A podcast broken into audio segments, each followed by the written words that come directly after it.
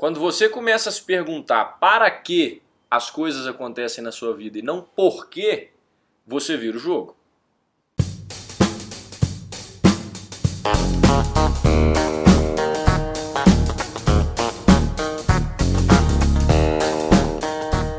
Seja bem-vindo ao EnconstruCast, o podcast do Enconstrução. Meu nome é Hernani Júnior e eu estarei aqui com você nos próximos episódios. Um ConstruCast é voltado para você, que assim como eu, ainda está no caminho de sucesso.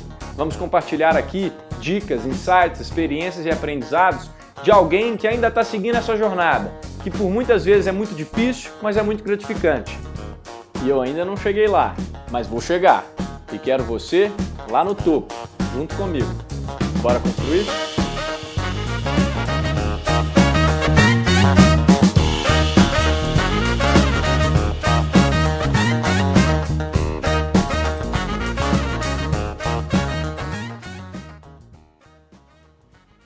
Pessoal, sejam bem-vindos a mais um episódio do EnconstruCast. E hoje, antes de começar o conteúdo efetivamente, eu queria tirar um tempo para agradecer a você que escuta a gente, a você que compartilha, que, que ouviu os três primeiros episódios, elogiou, criticou, deu feedbacks, porque no momento que eu estou gravando esse episódio, o EnconstruCast é o 35º podcast na lista do ranking do Spotify como mais ouvido no segmento de Business and Technology, ou seja, negócios e tecnologia. Então estou me juntando a uma turma fera no top 50, que sempre foram referência para mim, como o GVCast, o Resumo Cast, podcast do Caio Carneiro, é, Mundo Rayan, entre outros. Então, muito obrigado a você que escutou, que compartilhou com seus amigos os três primeiros episódios e que está aqui ouvindo de novo. O EnconstruCast é muito grato a você. E rumo ao top 10 agora, hein? Sem mais delongas, vamos ao que interessa então, que é o conteúdo. Depois de fechar a trilogia de crença, planejamento e ação, hoje eu vou mudar o assunto. E eu vou falar sobre uma coisa que todos nós temos em comum. E eu vou te mostrar por que, que algumas pessoas conseguem lidar tão bem com essa coisa que a gente tem em comum e outras não. E no final desse episódio, eu quero que você termine ele com uma percepção totalmente diferente das coisas que acontecem na sua vida. É como se eu estivesse te dando um óculos especial capaz de te fazer enxergar o mundo de um jeito totalmente diferente. E para começar então, alguns já devem ter identificado qual que é essa coisa em comum que todos nós temos. São os problemas, são as adversidades. Não existe ninguém sem problemas nesse mundo. Eu não tenho como te falar que você vai poder escolher ter ou não ter problemas, porque não existe isso mais cedo ou mais tarde, você vai se deparar com um problema, com um desafio, e você vai precisar saber como é que você vai resolver. A grande questão aqui é que, e que provavelmente é, você já sabe, é que tem gente que olha para esses desafios e esses problemas e consegue encarar eles de frente e resolver. Eles conseguem sair bem dessas situações de adversidade. E tem outros que não. Qual que seria então essa diferença? A diferença está só na forma como você enxerga. O problema pode ser o mesmo para duas pessoas. Uma consegue lidar muito bem com ele e a outra vai se afundar. Por quê? Exatamente por isso. Porque não é o problema que vai te trazer o problema. Essa frase é engraçada, mas é verdade. O problema nada mais é do que uma situação. Não é a situação em si que vai te trazer o problema, e sim a forma como você enxerga. Você quer um exemplo? Uma pessoa, imagina uma pessoa no estado terminal, está no hospital depois de seis meses e ela vem a falecer. Uma pessoa olha para essa situação, uma pessoa da família, e fala: que bom, graças a Deus ela foi descansar. E se conforma com aquilo ali. Outra pessoa olha para a mesma situação e vai aos prantos, e cai, entra em estado de depressão, fica mal, não, não entende, acha que aquilo ali não pode estar acontecendo, que foi muito cedo, que, que é injusto. A mesma situação pode trazer duas percepções totalmente diferentes. Então não é o acontecimento em si, não é o problema, o que a gente chama de problema que vai te trazer o problema ou a dificuldade, e sim a forma como você enxerga isso. Isso é óbvio para algumas pessoas, mas não é tão óbvio para outras.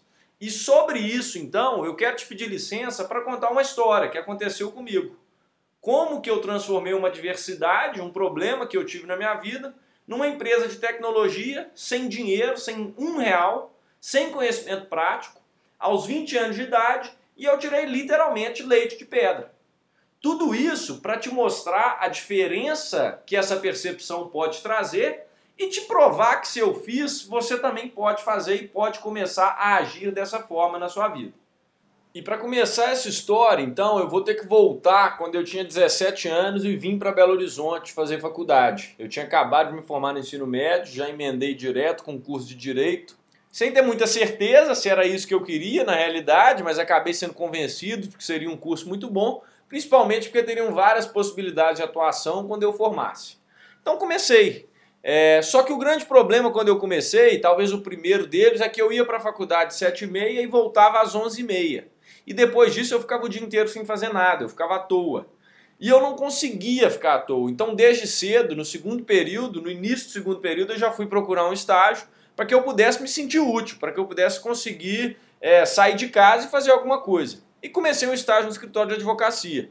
Foi uma experiência muito boa, eu recomendo para todo mundo é, que está no início da faculdade a começar a tentar se envolver com a área o mais rápido possível, porque isso te abre a cabeça, isso te faz ver as possibilidades que você tem para atuar no futuro e você já começa a criar um centro de responsabilidade e juntar um dinheirinho, que é o que aconteceu comigo. E depois de dois anos trabalhando, é, fazendo estágio aqui em Belo Horizonte, pegando ônibus de lá e para cá, eu andava da minha casa até a faculdade de ônibus, voltava de ônibus para casa, depois pegava, almoçava em casa, pegava outro ônibus para ir para o trabalho, do trabalho eu voltava e pegava mais um ônibus. Então eu gastava mais ou menos aí duas horas só com transporte no meu dia, ou mais. E por causa disso, eu coloquei na minha cabeça de que eu tinha que comprar um carro. Eu tinha que ter um carro para facilitar a minha vida aqui em Belo Horizonte, porque eu conseguiria ficar mais tempo livre para estudar, para fazer uma atividade física, eu não perderia tanto tempo no trânsito me locomovendo dentro do ônibus. E fui atrás disso. Como que eu fiz? O jeito mais fácil de conseguir um carro? Falei, ah, vou pedir pro meu pai. Eu já sabia que a resposta seria negativa, não porque ele não tivesse condições de me dar o carro naquele momento, porque isso ele tinha, mas pela forma como meu pai leva as coisas. E para isso eu vou te explicar um pouco sobre a história dele também. Meu pai foi um cara que começou a vida do zero. Ele perdeu o pai dele, meu avô, muito novo, e ele teve que trabalhar, começar a trabalhar antes dos 10 anos de idade. Eu vejo histórias do meu pai, escuto histórias que ele e outras pessoas me contam de que meu pai vendia doce na rua, engraxava sapato, lavava copo em lugares para conseguir um dinheirinho conseguir ajudar em casa e ter o que comer, literalmente. Até que ele começou a ser secretário de uma empresa e de secretário ele chegou a vendedor e de vendedor ele foi o melhor vendedor da firma e conseguiu juntar o primeiro patrimônio dele, o primeiro dinheirinho para começar um negócio próprio, começar a empreender e arriscar. Então, eu cresci ouvindo ensinamentos dele, que dariam aqui um livro, uma história toda de vida, mas que hoje eu só vou ressaltar o que é relevante para essa nossa história. E o maior ensinamento que ele sempre falou para mim e para meus irmãos foi: Filho, eu não ganhei nada de mão beijada, eu não ganhei nada nessa vida, então eu não posso te dar, porque se eu te der, eu vou te estragar. Você não vai saber o valor que as coisas têm. Você só vai saber se você conquistar com sua própria, com sua própria mão, com suas próprias mãos, com sua própria garra. E foi aí um dos presentes, maiores presentes talvez que a vida me deu, de ser filho dele e de carregar o nome dele também. Quem, quem tem pai que tem o mesmo nome sabe a pressão que é isso, é uma responsabilidade, pode não fazer tanto sentido para você que não tem, mas quem tem pais aqui com o mesmo nome sabe que isso é uma pressão. Então, eu sempre cresci muito com essa responsabilidade, com esse senso de que eu tinha e tenho ainda que, que, que retribuir porque o meu pai foi um cara que saiu do zero, que conseguiu exatamente vencer todos os problemas que a vida trazia para ele e, soube transformar esses problemas em oportunidades e foi crescendo aos poucos e chegou onde chegou. Então, resumindo, ele tinha condições de me dar o carro naquele momento, mas ele jamais me daria pela filosofia dele. Mas o que, que eu fiz? Eu fui pedir da mesma forma. Porque eu sabia que eu tinha que pedir e tinha que tentar negociar. E quando eu fui pedir e sentar com ele, a resposta dele foi a seguinte: filho, o carro eu não vou te dar. Mas já que está em dois anos que você está trabalhando em Belo Horizonte, você está você tá exemplar na faculdade, você está tá conseguindo juntar o seu primeiro dinheiro aí, seu primeiro patrimônio, quanto é que você conseguiria pagar por mês para a gente? Vamos tentar negociar alguma coisa, talvez você financie o carro na minha mão. E quando ele fez isso, sem, sem pensar muito na empolgação, eu falei, ah, para uns 500 reais. Sendo que eu recebia mil na época. Então ele falou, beleza, vamos olhar o carro, vou dar uma pensada e a gente fecha o negócio. Ele foi olhando, eu e ele fomos olhando junto, decidimos, olhamos um carro que saía em conta. Ele me deu a entrada de presente, então ele foi até muito gente boa nisso, mas falou: olha, a partir de agora você tem 60 prestações para você pagar. E aí eu assumi esse compromisso com ele. A partir daí, eu teria 529,90 mensais para pagar durante 60 meses que eu assumi o compromisso com ele. E depois que eu pagasse tudo isso, o carro era meu. Mas até então estava tudo bem, porque eu estava com o carrinho na mão em Belo Horizonte, estudando, trabalhando. Era gostoso eu ter, ter isso para contar para os meus amigos, para as pessoas que eu convivia. Não, eu estou financiando meu carro. Tudo lindo até aí. E realmente comecei a otimizar meu tempo, ia para a faculdade, podia acordar um pouco mais tarde, ia para o trabalho de carro. Ficou muito melhor a situação aqui. Tava tudo certo. Até que, bum, bati meu carro.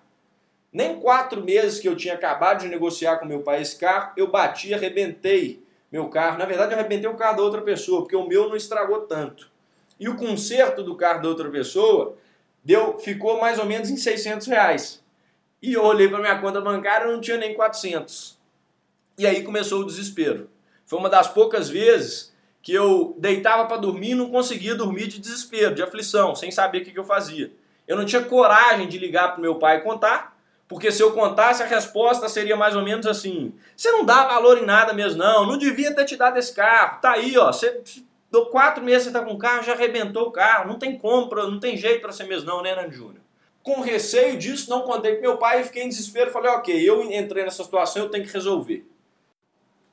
Nisso, a moça que eu tinha batido o carro, chamava Andréia, começando a me cobrar, criando caso, o marido dela veio atrás de mim também, começou a falar, ó, oh, nós precisamos receber, vamos fazer mais orçamento se você quiser, mas eu preciso receber, o carro não tem seguro, o seu também não tem. E nisso o desespero foi aumentando. E eu precisava dar um jeito de ganhar o dinheiro imediatamente ali, porque eu achava que era o que eu tinha que fazer. Só que eu não encontrava outra forma. Eu sabia que eu ia receber daqui um mês, o que eu podia fazer era pedir um prazo para pagar. Mas eles, eles começavam a me cobrar, estavam me cobrando, e o desespero só aumentando. Voltando um dia, da academia, eu passei em frente ali um Bacon Paradise, ó, propaganda de graça, uma hamburgueria, e vi um pessoal limpando e arrumando as mesas na calçada.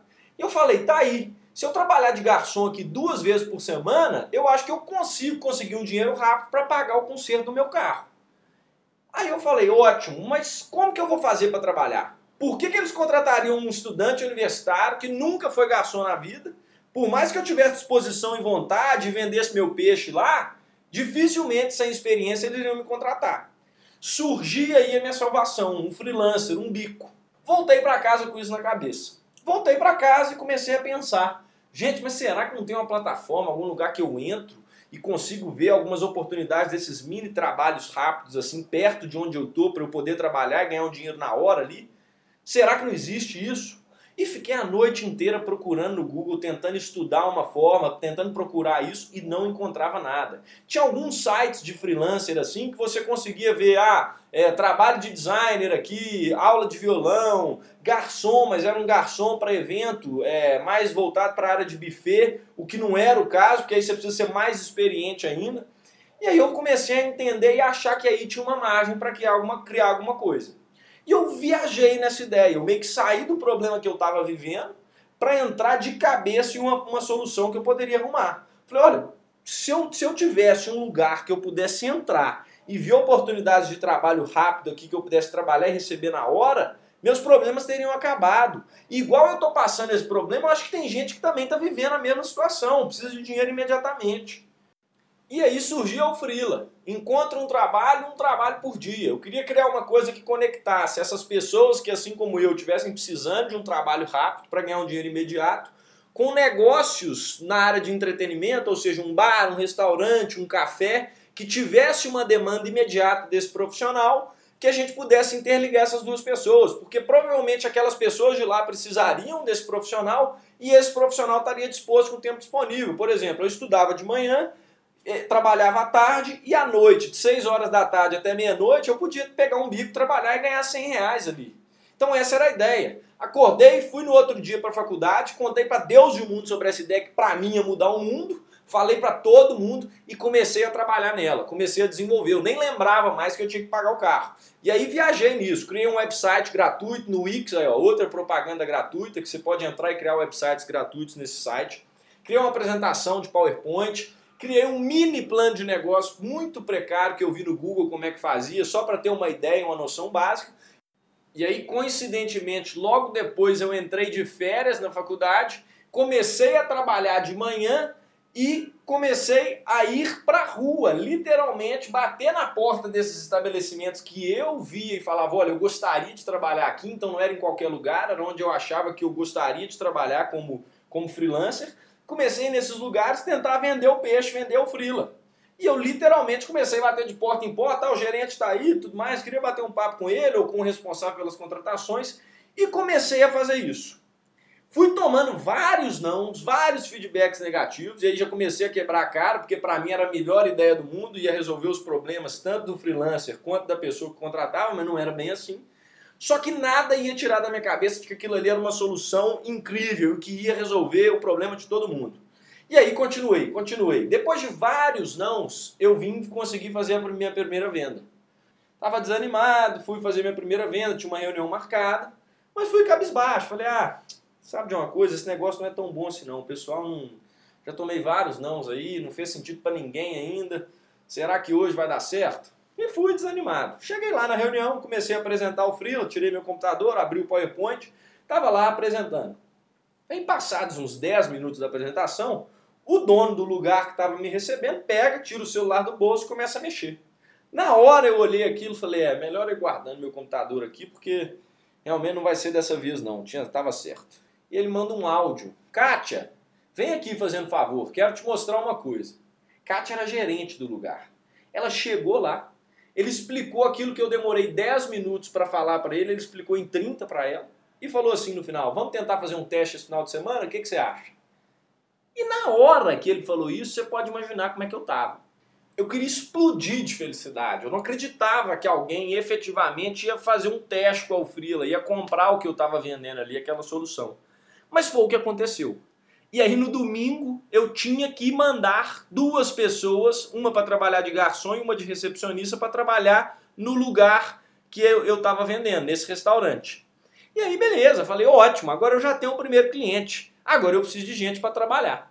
Voltei para casa, falei assim, como que eu vou arrumar esse pessoal? Criei um videozinho, uma animação, fuçando, curiosidade, eu já falei isso algumas vezes nos, lá no Instagram Em Construção, curiosidade, então, fui curioso, procurei como é que eu fazia um vídeo, uma animaçãozinha, fiz uma animação explicando o que era o Freela pro lado de quem iria trabalhar.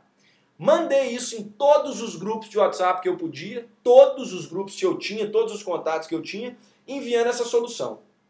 E resultado, em dois dias eu tinha 50 pessoas cadastradas num Google Forms que eu tinha criado no site. Então mandei o link, a pessoa entrava, cadastrava, colocava ali o nome, onde que ela queria trabalhar, quais posições, é, onde que ela morava para eu poder conectar a região. E aí começava o Freela. Dois dias, 50 cadastros, passados uma semana a gente já tinha mais de 200, quase 200 na verdade, não eram mais, não eram quase 200.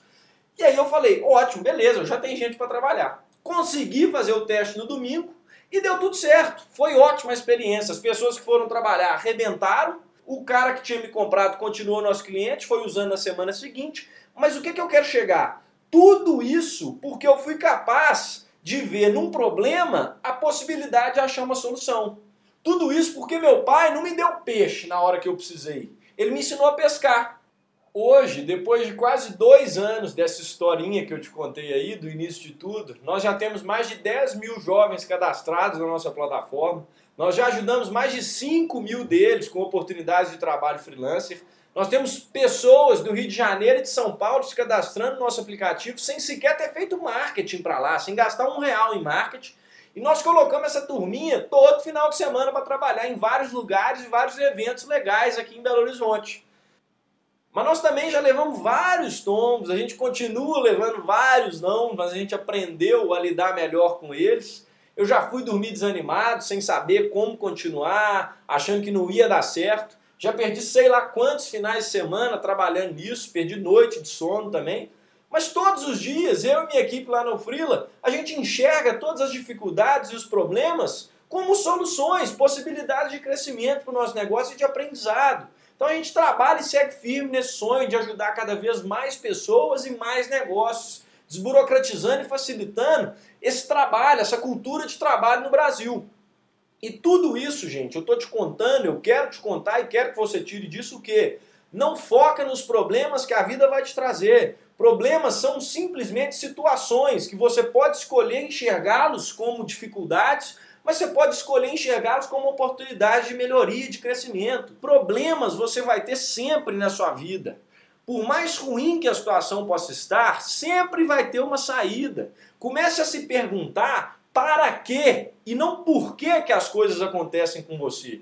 Tem uma frase muito boa que é No rain, no flowers. Sem chuva não tem flor. A vida é assim, é nas dificuldades e na pressão que você consegue fazer grandes coisas. Só que você tem que ficar atento. Quando você entende que as coisas acontecem na sua vida para você e não com você, ou seja, contra você e para a sua evolução, para um bem maior depois, você começa a virar o jogo. A vida começa a ficar muito mais fácil, porque você entende que aquilo ali, aquele momento que você está passando, a batida de um carro, término de um relacionamento, a perda de um parente querido, isso vai ser só uma, um passo, uma pedra na sua história que você vai conseguir se desviar, que você vai aprender com aquilo ali. Então não é papo motivacional, não é nada, mas o recado aqui é simplesmente começa a entender e se perguntar para que aquilo está acontecendo e não por quê. E esse é o segredo, esse é o óculos que eu te falei lá no início que você pode colocar e começar a enxergar a coisa com outra percepção. Sabe quanto que eu gastei para construir o aplicativo da Ufrila?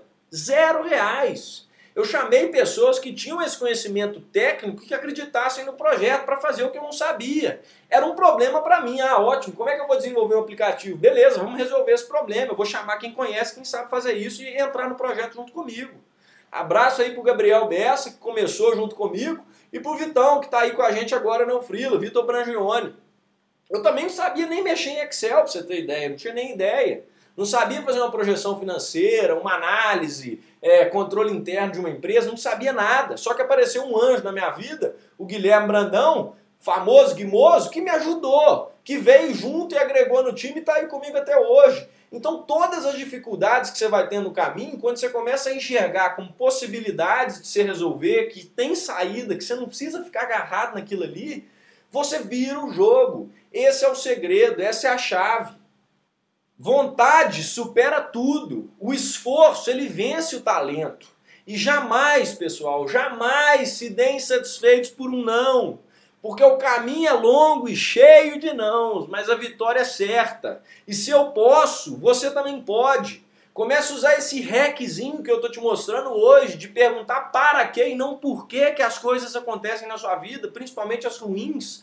E você vai ver o tanto que as coisas vão melhorar. Agora você já conhece um pouco mais sobre a minha história e sobre a história da Ufrila e eu tenho certeza que você vai sair desse episódio sabendo que você pode enfrentar qualquer problema na sua vida. Então pega ele de frente, olha para ele e fala: "Eu vou te solucionar. Eu vou acabar com você, porque você também consegue". Um abraço, até semana que vem. Muito obrigado pelo seu tempo, pela sua atenção e bora construir. Fui.